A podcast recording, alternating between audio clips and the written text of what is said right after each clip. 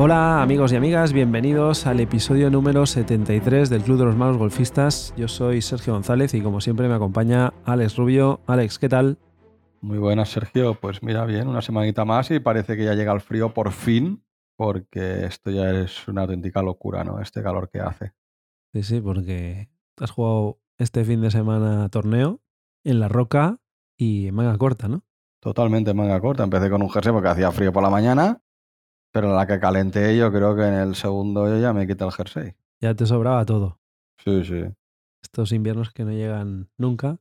Supongo que en otras zonas de España, pues seguramente ya estáis experimentando lo que es el otoño en su esplendor, pero aquí todavía parece que, que estamos como en primavera, más o menos. No, pero ya no solo eso, sino que no llueve nada, macho. No.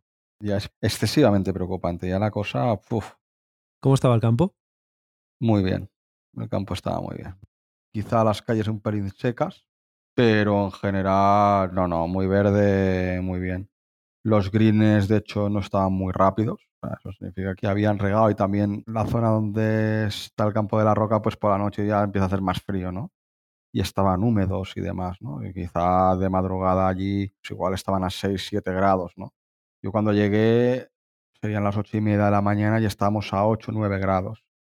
Pero acabamos jugando a 23, Buah, ya ves. claro. Tiempo primaveral, todos en la terraza tomando la cervecita. Bueno, yo me tuve que ir muy, muy rápido.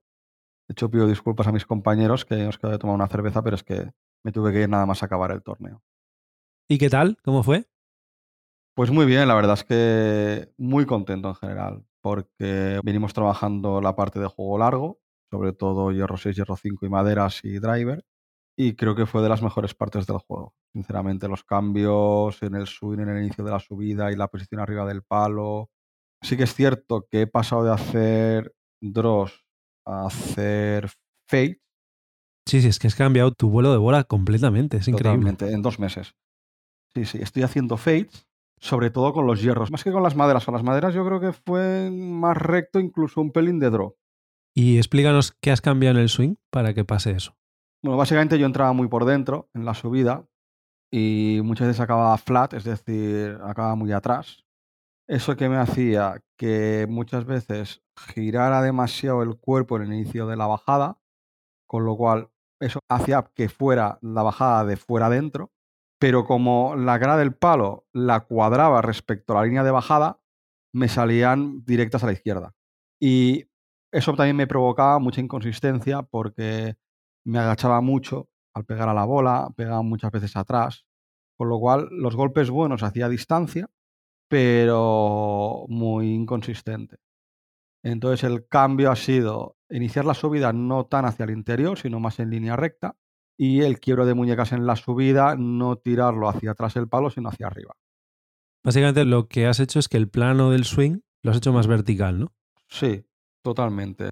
No le he cambiado 90 grados, pero bueno, un poco sí que lo he cambiado, ¿no? Eso juntado a el tema de flexión y el stance, que es un poco más vertical también. Más encima de la bola.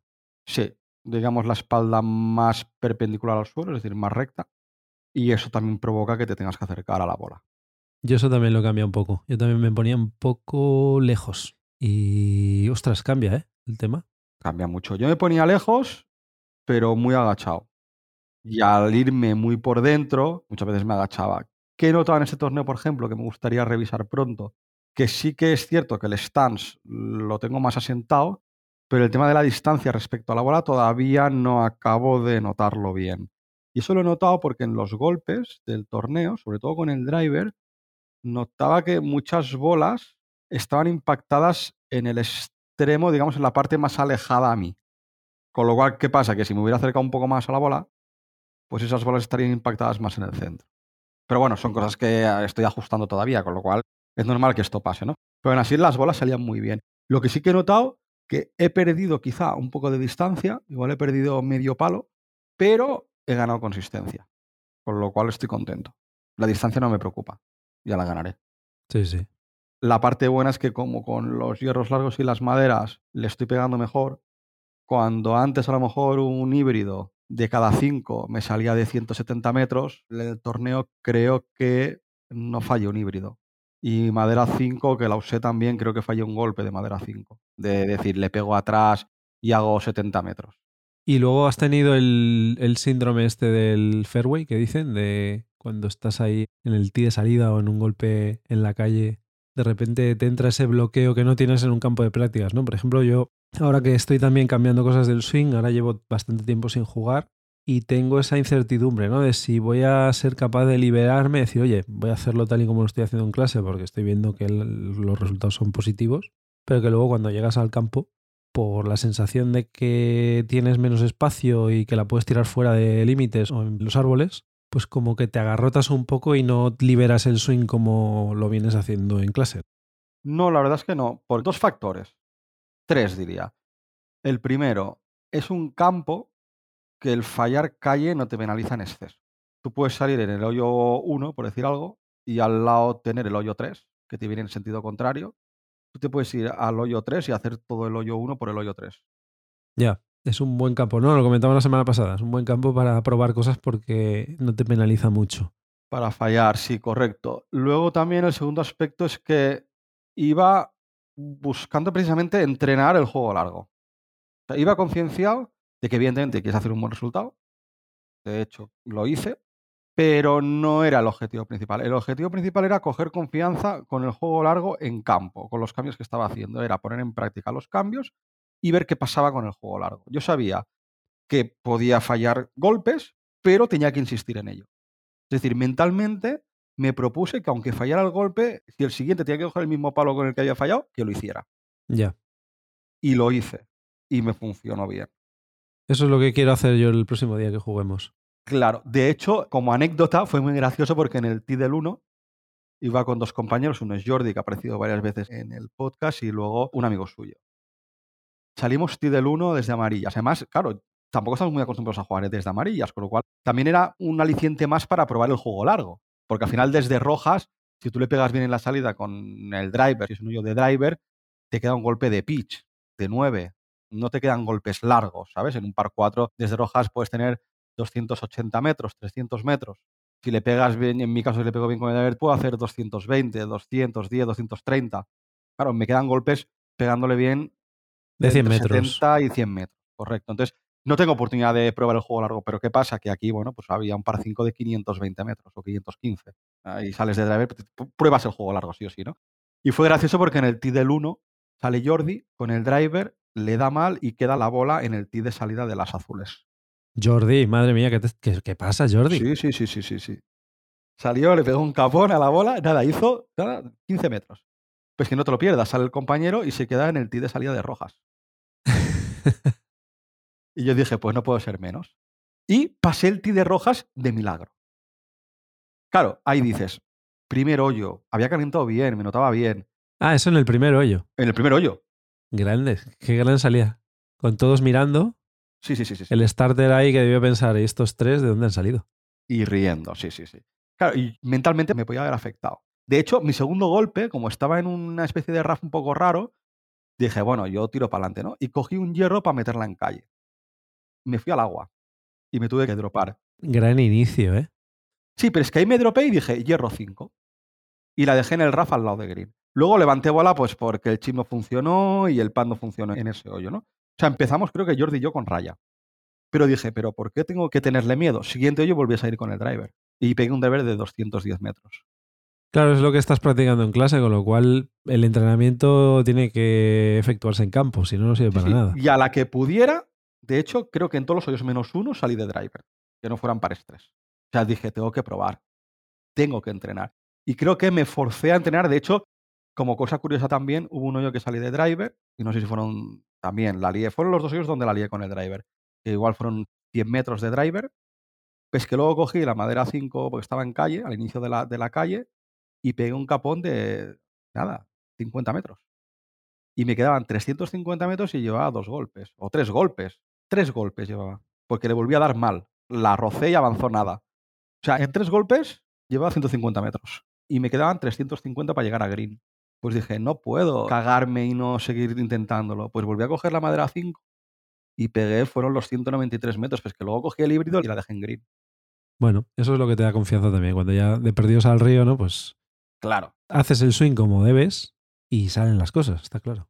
Entonces, de hecho, iba al torneo que mi mejor parte del juego era la parte de approach y chip, y de hecho fue lo que peor funcionó. Es curioso, ¿no? Porque al final, claro, llevamos dos meses entrenando prácticamente el juego largo, con lo cual, bueno, tampoco hemos jugado muy regularmente, con lo cual eso al final se nota. Cuanto más entrenas y más lo pones en práctica, al final lo acabas mejorando, ¿no? Entonces, bueno, objetivo cumplido, que era poder jugar en campo y poder practicar el juego largo, ¿no? De hecho, tú y yo tenemos intención de ir a jugar ahora for fun. Sí, a ver si la semana que viene podemos jugar. Yo desde aquí te lo propongo, salir desde amarillas. Sí, sí, ese es el objetivo. Porque yo estoy con juego largo también, con lo cual, sí, sí. Yo creo que debemos salir de tis largos para poder poner en práctica esos hierros. Y si fallamos, fallamos, no pasa nada. Volvemos a poner una bola y volvemos a tirar, no pasa nada. ¿Sabes? Estamos ahí para entrenar. Está claro, así es. De hecho, el invierno es para eso, ¿no? Para ponernos objetivos, un plan de entrenamiento, que es lo que hicimos, y entrenar, ponerlo en práctica. Así que os animamos a todos los que estéis introduciendo cambios en el swing a que vayáis a probarlo a campo, que es donde realmente veréis las cosas positivas y negativas, porque luego también ese es el feedback que le podéis dar al profesor en el caso de que no funcione algo o no termine de carburar el swing o los cambios que estéis haciendo, pues así es como podréis eh, atacar el problema que tengáis. ¿no? Me alegro que lo pasaréis bien. Me disteis mucha envidia y ahí estaba pendiente de que me llamarais, me escribierais, porque digo, esto están jugando. Una pena que no pudieras venir, pero bueno. Sí, en breve vuelvo a los campos. Y hablando de temas de torneos y de handicap en este caso, otro de los temas que queríamos hablar hoy es el tema de los cambios que ha anunciado el Royal Anansian y la USGA referentes al sistema mundial de handicap, porque han anunciado para el 2024 una serie de modificaciones. No son muchas y tampoco es que cambie aquello la panacea, pero hay alguna que sí que nos impacta un poquito más. Hay alguna que no, pero hay otra que sí. Así que queremos comentar un poco esos tres cambios que hemos encontrado así significativos o mejoras. Yo creo que al final son mejoras, ¿no? Recordad que el, el sistema actual de handicap se implantó en el año 2020 y lo que busca es que jugadores de diferentes países, en este momento hay 124 países que tienen la misma regulación de handicap, pues puedan competir en el mismo sistema. Esto favorece obviamente a los que viajan, que puedan jugar en torneos en otros países con el mismo sistema con el que jugamos aquí, ¿no? Y han anunciado esa primera actualización de algunas de las reglas también por el feedback que han recibido de muchos países eh, de cosas que no estaban acabando de funcionar. Vamos a pasar a resumir esos tres cambios más significativos que se van a implantar a partir de 2024. Y no digo uno de enero de 2024 porque hay uno, el tercero, que empezará a implantarse en abril y ahora os explicaremos por qué. El primero es el tema del cálculo de hoyos no jugados. Lo que han buscado es hacer una mejora a la hora de calcular hoyos que por las circunstancias que sean no se han podido jugar. Imaginaos que estáis jugando una ronda de 18 hoyos y llegáis al 16 y empieza a haber una tormenta, suena la campana o suena el aviso de que no se puede seguir jugando y por las condiciones meteorológicas de ese día pues ya no se pueda jugar y tengan que acabar ese torneo en el hoyo 16, ¿no? Pues siempre que se cumpla el mínimo de hoyos jugados, que en el caso de vueltas de 18 hoyos al menos tienes que haber jugado 10, esto no cambia. Se completarán los hoyos no jugados para poder hacer el cálculo de la vuelta y que compute para handicap. Esto ya se hacía, pero lo que cambia es la forma de completar esos hoyos.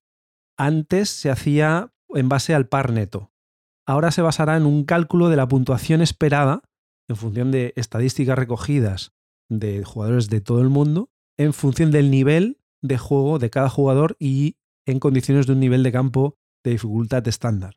Y aquí no interviene la dificultad de los hoyos que quedaban por jugar. Es decir, si imaginaos que el hoyo 17 es handicap 15 y el hoyo 18 es el handicap 1, computará igual que si fuera el 3 y el 16, por ejemplo. Ahí no tiene nada que ver porque no se compara con el campo en concreto con el que estás jugando, sino uno estándar de dificultad media.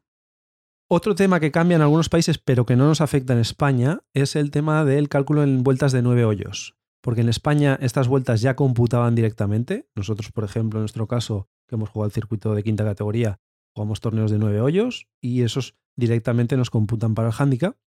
Pero hay otros países en los que no se contabilizaba directamente, sino que había que esperar a combinarla con otra vuelta de nueve hoyos en ese mismo campo para que el resultado fuera oficial. Eso en los países en los que se hacía ya no hará falta, sino que directamente pasará como en España. Si nos estáis escuchando de fuera de España y en alguno de vuestros países lo hacíais así, pues si queréis dejarnos algún comentario por curiosidad, ¿eh? Pues claro, eso repercutía en el sentido de que tú hacías una vuelta de nueve hoyos, pero no te salía en tu registro de handicap, no te contaba como una de las 20 vueltas que te computaban dentro del cálculo, ¿no? Con lo cual tenías que esperar a hacer otra vuelta de nueve hoyos en ese campo y que te computara como una vuelta de 18, ¿no? Una cosa un poco farragosa y que por suerte pues lo, lo van a cambiar. Y que no sé cómo lo deberían computar, porque tú imagínate que un día tienes unas condiciones de coña, juegas nueve años, y cuando vuelves a jugar al cabo de un mes otros nueve para que te hagan la suma y te compute, imagina que tú tienes unas condiciones de viento brutales que te tienen que aplicar correcciones. Me imagino que ahí ponderan o hacen la corrección para los nueve hoyos. Entiendo que lo hacen así, pero es un poco lioso el tema del cálculo. Sí, sí. Supongo que ese es uno de los motivos por los cuales lo han cambiado y seguramente el feedback que les habrán dado los países que lo hacían así habrá sido determinante para que lo hayan cambiado. El segundo punto me parece muy interesante a nivel de jugadores principiantes y sobre todo de corta edad. Mm, de hecho, ahora lo entenderéis, ¿no? Porque yo creo que incentiva a que más gente joven o más niños se atrevan a jugar en un campo de golf, ¿no? Y es que hasta ahora solo se podían realizar vueltas oficiales que computaran para handicap en campos donde tuvieran una longitud mínima de 3.000 yardas. Eso para campos de 18 hoyos y de 1.500 yardas en campos de 9 hoyos. Ahora esto cambia porque reducen esas distancias. Es decir, se podrán jugar campos de 18 hoyos que tengan 1500 yardas y se podrán jugar campos de 9 hoyos que tengan 750 yardas. Estos campos, que son mucho más pequeños en longitud, podrán tener un valor de campo, un valor del stop y se podrán disputar vueltas válidas, incluyendo campos de pares 3. Hay ciertos campos que tienen recorridos de pares 3. Claro, las distancias son muy pequeñas. Pues esos campos ahora se podrán jugar. Sí, se podrán jugar y computarán para el cálculo de handicap. Sí, sí, sí. Tremendamente interesante porque precisamente lo que dices tú, ¿no? Esto se hace para facilitar que más golfistas puedan acceder a una actualización frecuente del nivel y yo creo que es una gran idea. Sí, sí, yo creo que incentiva mucho, sobre todo a los pequeños golfistas que a lo mejor, pues claro, al final no tienen la potencia ni el físico como para pegar 200 metros con un driver, ¿no? A lo mejor le pegan 130, 140 se les puede hacer muy largo y muy cansado esos campos más grandes, ¿no? Pues a lo mejor, igual que sí que ves a los niños jugar más pitch and pad, pues eso se traduce en que empiecen a jugar más campo de golf, campo grande, ¿no? Yo lo veo una medida bastante, bastante positiva. Sí, sí. El tercer punto en el que se va a hacer una modificación es el tema de la compensación por las condiciones del campo. Recordaréis cuando hablamos de cómo se calculaba el handicap que había un parámetro que se llamaba ASC, que lo que miraba eran las condiciones de juego, ¿no? Por ejemplo, si hacía un viento muy fuerte o las condiciones, por ejemplo, que estuviera demasiado húmedo hacían que fuera difícil jugar. Había ese parámetro que podía modificar el nivel jugado para adecuarlo a la realidad. Es decir, un jugador que hubiera jugado bien, a lo mejor había entregado una tarjeta muy alta porque las condiciones ese día eran terribles para jugar, ¿no? Entonces había esa compensación, pero es un parámetro que realmente se modificaba en muy pocas ocasiones. Tenía que ser algo muy extremo para que se viera reflejado en el cálculo de handicap de ese día. ¿no? Entonces han tenido feedback de las diferentes asociaciones y federaciones que están asociadas al sistema mundial de handicap actual y lo que han pedido es que ese parámetro se modifique con mayor frecuencia, que no sea necesario que haya unas condiciones extremas para que realmente ese parámetro actúe, ¿no? entre dentro del cálculo de handicap de ese día. Y entonces la teoría dice que estos ajustes ahora serán más exactos, que no se verán tantos ASCs a cero como hasta ahora, y que el cálculo de nivel jugado va a ser más realista. Es un punto que también lo vemos positivo. Veremos cuando se implemente, porque este es el que os decimos que no se va a implementar a partir del 1 de enero, sino que se completará a partir del 1 de abril, porque técnicamente parece ser que es complejo y que todas las federaciones puedan en sus aplicaciones y en sus sistemas poder hacer ese cambio, pues esa entrada de esta nueva regla va a entrar a partir del 1 de abril. Así que, eh, bueno, esperemos que esto también haga que el nivel jugado en días complejos, pero que no sean extremos, se vea también reflejado porque al final puedes haber jugado una ronda que a tu parecer sea buena, pero que las condiciones sean un poquito difíciles y a lo mejor pues no es real ¿no? el resultado que te apunten en el cálculo del handicap. Yo creo que es positivo, más que positivo es que es más realista. este es uno de los puntos pues, que miras que si lo tocan es por el feedback que tienen y realmente si eso se ajusta más a la realidad, pues no es que salgamos beneficiados, es que el resultado va a ser más realista para todos, para bien o para mal. Con lo cual, pues, si es más justo, yo estoy a favor, me parece bien. Sí, sí, totalmente de acuerdo contigo. Bueno, han tenido cuatro años, ¿no? Para ir recibiendo ese feedback de las diferentes federaciones y entiendo que si lo van a tocar es porque ha habido quejas de que no estaba siendo justo el sistema de cálculo, ¿no? De hecho, tú tuviste un cambio de esos. Yo tengo una SC menos 3, además precisamente menos 3, ¿eh? o sea, el más extremo de todos, en un torneo que jugamos en Gaudí que había un viento terrible, terrible. Y claro, la bola, como subiera muchos metros, iba para donde quería el viento, básicamente, ¿no? Recuerdo que, claro, obviamente las tarjetas fueron muy altas. Recordad que este ASC se ajusta cuando al menos 8 jugadores que hayan entregado la tarjeta válida tengan puntuaciones significativamente más altas, ¿no? O incluso más bajas, ¿eh? podría ser más bajas, es decir, que el campo esté en unas condiciones demasiado fáciles como para que el ASC sea cero y entonces podría incluso computar positivamente. Yo creo que eso no se debe ver mucho, pero el día que jugamos nosotros, vamos, el viento era terrible y sí, sí, nos pusieron un menos tres. Pero es el único que tengo. Sí que es verdad que no hemos jugado en condiciones así como muy extremas.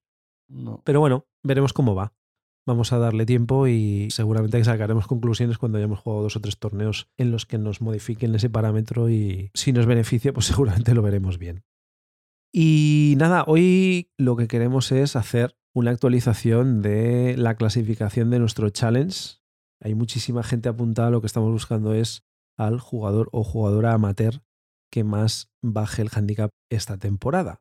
Recordad que nuestro challenge acaba el 11 de diciembre, con lo cual queda menos de un mes ya para saber los ganadores. Recordad también que tenemos cuatro categorías, porque obviamente no íbamos a juntar a todos los niveles en una única categoría, y hay algún cambio en el liderato. Así que vamos a pasar a ver quiénes son los líderes de cada categoría.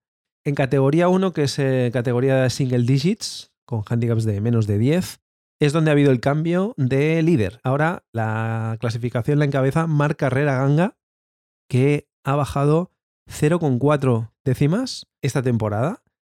Ha pasado de 8,6, ahora está en 8,2 y adelanta a Alejandro Garrido, que era el líder en las últimas actualizaciones de handicap, que no ha movido su handicap este mes, sigue en 6,6, que es precisamente como empezó, con lo cual esa primera posición pasa a Marc Carrera, que como entenderéis, bajar 0,4 cuando estás ahí en single digits cuesta mucho. Está muy apretado porque hay eh, golfistas que están ahí muy cerca de ese 0,4, así que va a estar al rojo vivo hasta el último momento. Enhorabuena, Marc, por ponerte líder y a ver si aguantas hasta el 11 de diciembre. Así es, ¿no? Es lo que iba a comentar yo, ¿eh? que nosotros a veces decimos, no, yo quiero bajar un punto de handicap. Qué difícil se tiene que hacer siendo single digit, ¿no? Buah. Chapo. No sé de dónde rascan los golpes, no sé. No lo sé. Bueno, pues en segunda categoría, que iríamos de 10 a 18, ahora mismo está liderando Alejandro de la Hoz, que ya era el líder de la última revisión que hicimos el mes pasado, y de hecho baja dos décimas más, quedándose en 9,7, y amplía su ventaja en la categoría 2. Lleva una bajada de 6,8. Esto sí que es muy heavy, ¿eh? En categoría 2, que está rondando los 10, handicap 15 de handicap, bajar casi 7 puntos me parece una salvajada. Sí, sí, Alejandro está jugando esta temporada brutal. De hecho, ya está en single digit. Ya ahora está en categoría 1, pero como empezó en categoría 2, pues eh, obviamente pues hay que respetar esa categoría. Pero vamos, tiene que estar jugando como Los Ángeles. Muy bien. Sí, sí. Enhorabuena, Alejandro. Y bueno, a ver si mantienes esa primera posición hasta el final. En la categoría 3 también repetimos al líder, Miquel Olascuaga, que se mantiene con el mismo handicap que tenía el mes pasado. Lleva 7,2 puntos de handicap bajados esta temporada. También una gran bajada. Una gran temporada de Mikel. Pero ojo porque por detrás se le están acercando. Hasta ahí podemos leer, pero Miquel, no te duermas porque el aliento de algunos competidores lo puedes empezar a sentir. Y en categoría 4 sigue Carlos Zayas. Está el mismo caso. No ha movido el handicap este último mes handicap 19,5 y la bajada de 15 puntos. Una auténtica salvajada, ¿no? Pero también es cierto que, si no estoy errado, tres personas se le están acercando. Sí, sí, sí. Esto va a ser una carrera de, caballos, ¿eh? Ahí en el photo finish, yo creo que va a llegar a el 11 de diciembre y hasta el último momento no sabremos quién se lo va a llevar. Sobre todo categoría 3, categoría 4 y la 1. Yo la 1 la veo muy, muy apretada. Y la categoría 4, aunque haya bajado 15 puntos, cuidado que no es el único. Y hay gente muy, muy cerca, más de lo que nos pensamos. Sí, sí. Y luego tenemos el, el mini challenge, entre Alex Rubio y, Jordi Hernández, que de momento Jordi se está decantando cada vez más claramente hacia Alex. ¿eh? Así que nada, a ver si le tenemos pronto en el podcast. Y... Yo estoy muy contento. Yo, no por ganarle a él, ¿eh? si no le gano tampoco pasaría nada, ¿no? No, yo estoy general muy contento con la temporada. Mucho mejor de lo esperado. Sí, sí. Así que, bueno, lo dicho, ¿eh? Fecha límite el 11 de diciembre.